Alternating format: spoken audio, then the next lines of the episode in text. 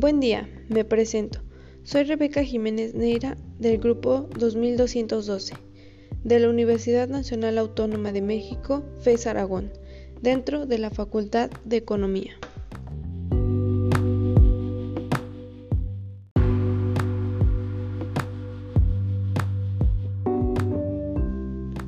Lectura 2. La era del imperio y mundialización del capitalismo.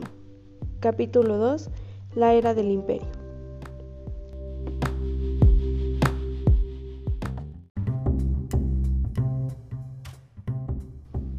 Como nos los indica el título, esta lectura habla sobre el imperialismo. Un mundo en el que el ritmo de la economía estaba determinado por los países capitalistas desarrollados o en proceso de desarrollo existentes en su seno tenían grandes posibilidades en un mundo en el que los países avanzados dominarían a los atrasados, en definitiva en un mundo imperialista.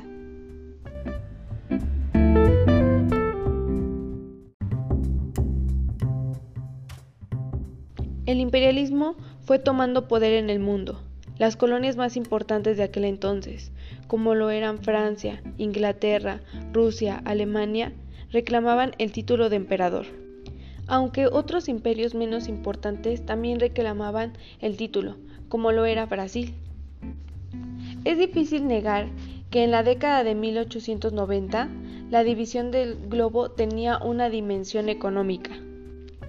El imperialismo daba lugar a una economía internacional, donde existía la rivalidad de varias economías industriales competidoras estaba constituido por una pluralidad de economías nacionales que se protegían unas de otras y es así como resulta imposible separar la política y la economía en una sociedad capitalista.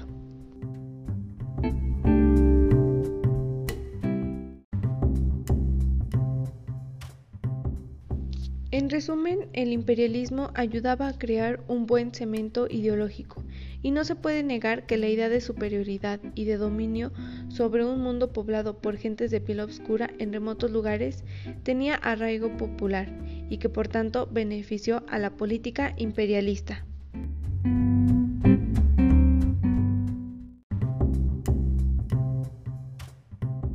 Algo que llamó mi atención fue el racismo que se vivía en esa época.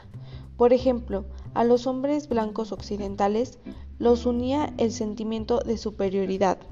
Tanto los ricos como los de clase media y los pobres gozaban de privilegios de dominador, en especial cuando se hallaban en las colonias, por ejemplo en Dakar o en Mombasa.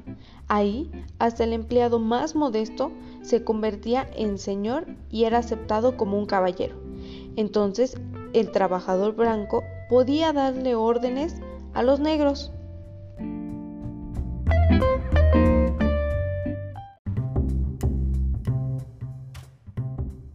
Siguiendo con esta idea, si bien es cierto que el cristianismo insistía que había igualdad en las almas, subrayaba también que había desigualdad de los cuerpos. Incluso sobre los cuerpos clericales, se trataba de introducir el cristianismo en las nuevas colonias conquistadas, y era un proceso que realizaban los blancos para los nativos, y era algo que costeaban ellos mismos. Y aunque sí se llegó a multiplicar el número de creyentes nativos, al menos la mitad del clero siguió siendo de raza blanca. Hablemos sobre los obispos. Para poder detectar o encontrar un obispo de color entre 1870 y 1914 hacía falta un potentísimo microscopio, ya que la Iglesia Católica no consagró los primeros obispos asiáticos hasta el decenio de 1920. Esto después de 80 años de haberse afirmado que eso sería muy deseable.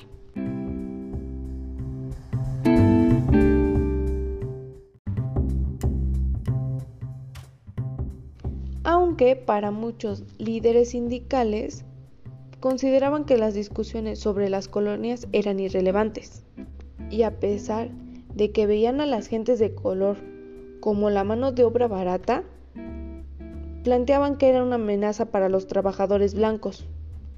El impacto económico del imperialismo fue importante.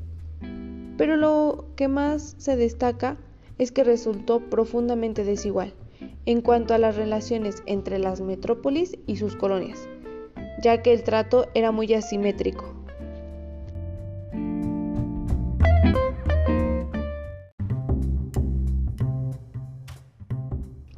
Otra cosa que me gustaría destacar es que aproximadamente una tercera parte del globo era británica, en un sentido económico y desde luego cultural. Por ejemplo, Gandhi no asimilaba todo lo británico, aunque tampoco lo rechazaba por completo. Como lo han hecho muchos pioneros de la liberación colonial, la metrópoli se fue integrando a círculos occidentales, afines desde el punto de vista ideológico. Por ejemplo, los vegetarianos británicos, de quienes sin duda se puede pensar que favorecían también otras causas progresistas. En consecuencia, el legado cultural más importante del imperialismo fue una educación de tipo occidental para minorías distintas. Para los pocos afortunados que llegaron a ser cultos y por lo tanto descubrieron, con o sin ayuda de la conversión al cristianismo, el ambicioso camino que conducía hasta el sacerdote, el profesor, el burócrata o el empleado.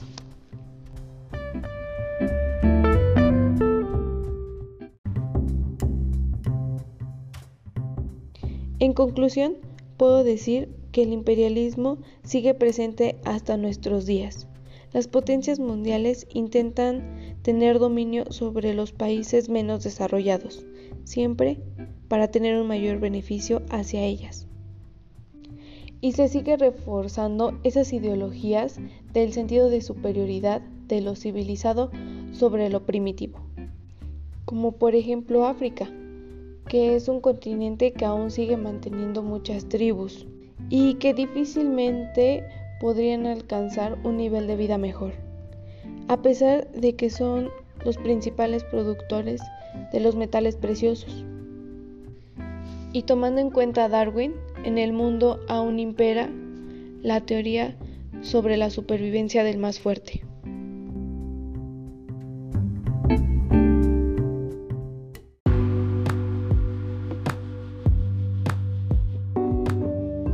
Eso es todo de mi parte. Muchas gracias por su atención y que tengan un excelente día.